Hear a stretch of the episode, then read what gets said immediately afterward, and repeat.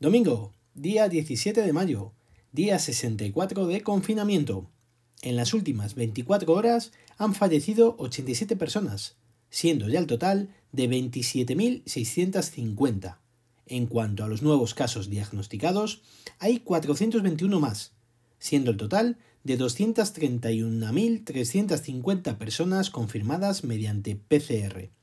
El número de personas curadas asciende ya a 149.576 y el número de sanitarios contagiados es ya de 50.938. En cuanto a los contagios comunicados, los resultados más altos han sido de 116 en Cataluña, 101 en Castilla y León y 43 en la Comunidad Valenciana. En Ceuta y Asturias no se ha registrado ninguna nueva infección desde el sábado.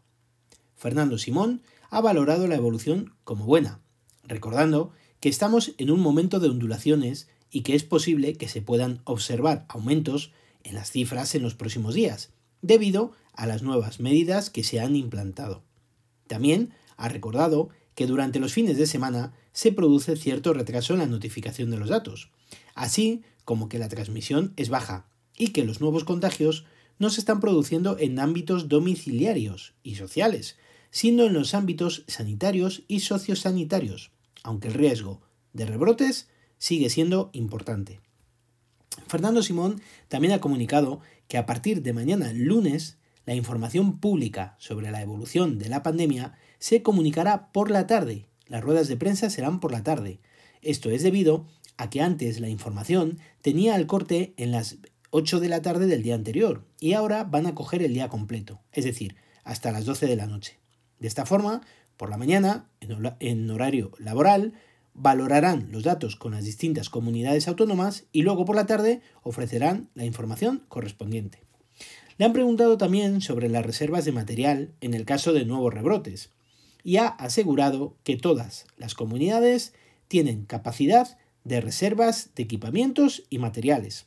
Además, dice que Sanidad también ha hecho acopio de material. Sobre las nuevas informaciones acerca de eliminar las franjas horarias en municipios de menos de 10.000 habitantes, ha asegurado que se flexibilizará porque la evolución de la epidemia lo permite y también las medidas de control. Además, los municipios de menos de 10.000 habitantes, en general, han estado menos afectados que en las grandes ciudades. Sobre las nuevas informaciones de la Organización Mundial de la Salud, en las cuales han comunicado que el contagio a través del contacto con objetos contaminados no termina de estar demostrado, Fernando Simón ha reconocido que evidentemente no es la vía de transmisión más importante, aunque no puede descartarse. Insiste en que mantener la distancia social y el lavado de manos sigue siendo lo fundamental. También le han preguntado sobre los casos que están surgiendo en niños y que podrían estar relacionados con el coronavirus y la enfermedad de Kawasaki.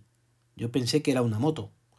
Ha indicado que es una hipótesis que tiene una base que podría ser sólida, pero que hay que demostrar aún, por lo que hay que ser prudentes. Indica que se han dado casos en niños que podrían estar asociados al coronavirus, al igual que otras enfermedades infecciosas, y hay varios estudios en marcha a nivel internacional que coordina la Organización Mundial de la Salud. Dicha enfermedad provoca una inflamación generalizada de las arterias que se produce en niños menores de 5 años. No obstante, de momento hemos de tener calma y esperar a futuros acontecimientos. Pero si ya teníamos poco, pues otro motivo más que añadir a nuestra lista de preocupaciones. Creo que nos tenemos que ir preparando para ir a los espacios públicos con mascarilla de forma obligatoria. El Ministerio de Sanidad lo sigue dando vueltas y ya ha hablado con las comunidades, y en los próximos días seguramente comunicarán el uso obligatorio de dichas mascarillas, que a mí me parece perfecto, la verdad. Pero lo tendrán que regular, y sobre todo deberemos tener disponibilidad de verdad, puesto que ahora veo que será como el papel higiénico y la harina, no habrá dónde encontrarlas aunque cada vez las vendan en más sitios como en las grandes superficies. Así que habrá que hacer acopio. Espero también que informen de una vez por todas del uso correcto de ellas, así como del tiempo que las podemos utilizar y sobre todo su conservación. Así, poco a poco, va pasando el tiempo y parece ser que vamos volviendo a esta nueva normalidad. Por ejemplo, a partir de este lunes, día 18 de mayo, los sorteos de Euromillones y la primitiva van a regresar. El resto de sorteos un poco más adelante. ¿Y los aplausos? ¿Qué está pasando con los aplausos, amigos y amigas? Aquí llevamos ya varias semanas que es una pena salir a la ventana porque salimos, yo creo que mi mujer, mi niño, eh, un servidor y algún vecino más. Hoy, como todos los días, puntuales a las 8, hemos salido a aplaudir. No sé para qué, la verdad, porque, mm, insisto, no sale nadie. Hoy, algún vecino más sí que ha salido. No sé si debido a lo que en algunos sitios han dicho que sería el último aplauso o qué, no lo sé. Yo de todas, de todas las formas seguiré saliendo y me seguiré acordando de todos los que desde el inicio y siempre han estado y estarán al pie del cañón para que nosotros, cuando salgamos a la calle, lo tengamos todo en las mejores condiciones por nuestra salud y la del resto. Hoy, en cuanto al apartado de tecnología, os quería hablar de Desescala PP. A ver cómo lo digo. Es una web con este dominio www.desescalapp, ¿vale? Os lo dejaré en las notas del episodio, en la cual, introduciendo vuestro código postal, podéis ver en la fase en la que os encontráis y sobre todo lo que os permite dicha fase.